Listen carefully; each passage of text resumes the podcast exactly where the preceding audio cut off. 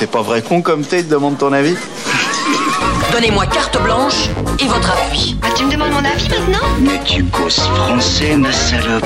Je ne le cause pas, je le parle. Mais vous m'aviez donné carte blanche. C'est ma raison de plus pour faire attention. Le 6 octobre dernier, à l'Institut du monde arabe de Paris, un grand nombre d'acteurs du cinéma français, producteurs, distributeurs, cinéastes, comédiens, techniciens et même journalistes, se sont réunis afin de demander la tenue d'états généraux du cinéma. Alors c'est pas la première fois, hein, parce que les états généraux du cinéma se sont par exemple tenus lors des événements de mai 68. L'objectif de ce mouvement collectif aujourd'hui est la refondation globale de l'industrie cinématographique française, afin de préparer le cinéma de demain et surtout revaloriser ses auteurs, dans le but de surmonter la crise qui frappe actuellement le secteur cinématographique. Comme nous le soulignions précédemment, les scores enregistrés par les salles depuis une courte période sont en effet très décevants et la courbe de fréquentation est bien partie pour ne pas s'inverser, en tout cas pas tout de suite. Une situation extraordinaire qui motive donc des moyens extraordinaires dont ce rassemblement est un premier signe réjouissant. Si les personnalités du cinéma présentes ce jeudi ont collectivement salué, à juste titre, les aides exceptionnelles débloquées pendant la crise sanitaire, elles ont aussi pointé du doigt l'absence d'une stratégie politique durable et le désintérêt du gouvernement qui leur a d'ailleurs porté directement préjudice, souvenez-vous de la suppression de la redevance audiovisuelle. Quant au CNC fondé, rappelons-le, pour assurer la pérennité du cinéma français après la Seconde Guerre mondiale, il a choisi d'ignorer l'événement, lui qui s'illustre aujourd'hui par sa soumission au marché néolibéral, contredisant ainsi sa mission première. Idem pour les grands ponts de la production, Jérôme Sédou tête de liste, et de l'exploitation. La Fédération nationale des cinémas français et son président Richard Patry, par exemple, n'ont pas souhaité participer au débat. Comme on pouvait s'y attendre, l'Assemblée a aussi dénoncé la montée en puissance des plateformes de streaming. En effet, le modèle de consommation qu'elles imposent met indéniablement en péril la distribution des films en salle et leur absence de transparence économique laisse planer le doute sur l'engagement réel de leur audience, en plus de poser un souci d'éthique évident. Mais plus grave encore, leur méthode de production se caractérise par une réduction terrible de la liberté et de l'autonomie des créateurs. Je vous renvoie à ce sujet au témoignage de Céline Boson, chef opératrice, paru dans le Libération du 5 octobre dernier. Elle y décrit le cahier des charges écrasant d'une série documentaire Netflix où tout, jusqu'au simple choix de la caméra, est décidé en amont par la plateforme et imposé sans négociation possible. Il va sans dire que dans ce contexte, la mobilisation massive des personnalités de l'audiovisuel était attendue. Tous et toutes se sont succédés sur scène pour tirer grosso modo la même sonnette d'alarme. Si le cinéma de l'Hexagone garde plus ou moins la tête hors de l'eau, grâce entre autres à la controversée chronologie des médias, il pourrait malgré tout connaître la même catastrophe que celle qui frappe nos voisins européens, pour la plupart dépourvus de ce genre de garde-fou économique. En Espagne par exemple, les investissements étrangers massifs entraînent une raréfaction de la production nationale en langue espagnole, avec en prime la disparition progressive de la main-d'œuvre locale. En Italie, ce sont les salles qui mettent la clé sous la porte. À Venise, par exemple, où se déroule pourtant le fameux festival de la Mostra, les cinémas sont d'ores et déjà en voie d'extinction. Alors, vous vous en doutez, au vu du nombre très important d'intervenants, il est assez difficile pour moi de rentrer plus dans le détail des discussions. Je tiens malgré tout à souligner le discours introductif de Jack Lang, président de l'Institut du monde arabe et ancien ministre de la Culture, qui a rappelé l'engagement et le soutien du gouvernement socialiste à l'égard du cinéma français dans les années 80-90, avant de s'endormir dans son fauteuil. Le cinéaste Pierre Salvadori nous a rappelé quant à lui que l'événementialisation du cinéma restait incompatible avec la logique algorithmique des plateformes. Enfin, Clément Schneider de l'Acide a évoqué le problème de l'invisibilisation des films en France où, tenez-vous bien, 80% des longs métrages produits n'occupent en définitive que 32% des écrans seulement.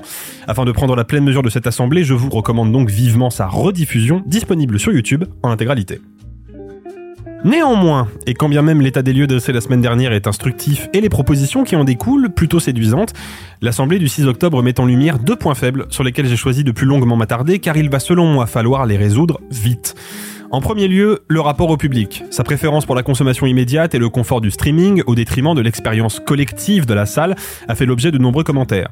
Il est alors d'autant plus dommage de constater son absence. La moindre des choses eût été d'accorder à quelques spectateurs dits lambda entre guillemets la possibilité de s'exprimer sans restriction ni jugement plutôt que de simplement parler en leur nom. C'est un tort d'autant plus grave qu'il nourrit les reproches régulièrement assénés à l'égard du milieu du 7e art, taxé d'élitisme, d'autocentrisme et considéré comme déconnecté du réel.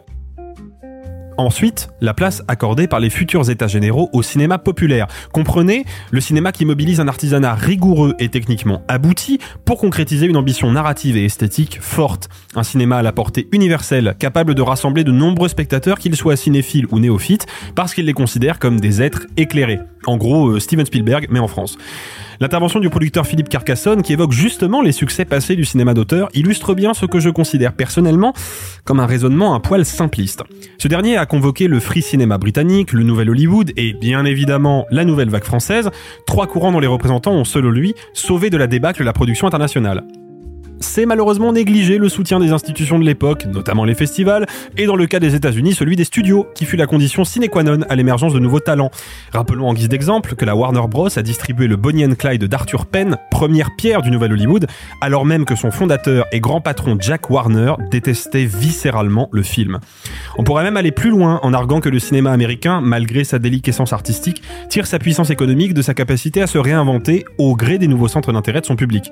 C'est le plébiscite de quelques films pionniers par exemple, qui ont précipité l'avènement du cinéma sonore, puis de la couleur, des grandes fresques de l'âge d'or, du cinéma des années 70 et des blockbusters audacieux des années 80. Et souvenons-nous, enfin, des sacrifices nécessaires à ces différentes évolutions. Parce que oui, la nouvelle vague a redoré le blason du cinéma français à l'international, mais elle a aussi précipité la fin des studios et des auteurs qui y travaillaient, ce qui a peut-être limité notre capacité de production par la suite, surtout quand il s'agit de rivaliser avec les grosses machines d'Hollywood. Il paraît dès lors un peu redondant de voir les principaux acteurs du milieu s'attrister du mauvais démarrage du nouveau long métrage de Mia Hansen-Love, dont le cinéma a de toute façon toujours visé un public de niche. Tout comme il est à mon sens préjudiciable de considérer le dernier Zlotowski ou a fortiori le dernier Ducournau comme des succès. Ils le sont, oui, mais à leur échelle, parce que leur box-office reste dans l'absolu trop faible pour vraiment peser dans la balance. Ma conviction profonde est et restera qu'au sein d'une industrie qui valorise le cinéma populaire, à condition bien sûr qu'elle ne soit pas tombée sous la coupe des actionnaires, toutes les formes esthétiques peuvent éclore, même les plus radicales, même les moins accessibles. En d'autres termes, il est possible de prendre des risques sans fragiliser le système dans son ensemble. En revanche, si l'on perd de vue cet enjeu, on entretient forcément l'écart entre la production et les spectateurs, avec le risque de les voir, comme c'est le cas maintenant, s'éloigner peu à peu. Alors bien sûr, les revendications formulées jeudi dernier restent tout à fait légitimes et porteuses d'espoir, celui d'une prise de conscience, quoi qu'il advienne, bénéfique pour le cinéma de l'Hexagone. Gageons que la question du cinéma populaire finira par être abordée lorsque cette assemblée achèvera de se mettre en mouvement. C'est en tout cas tout ce que je souhaite. Pour écouter d'autres éditos des membres de Pardon le cinéma, rendez-vous chaque vendredi dans les épisodes classiques ou le lundi en diffusion indépendante.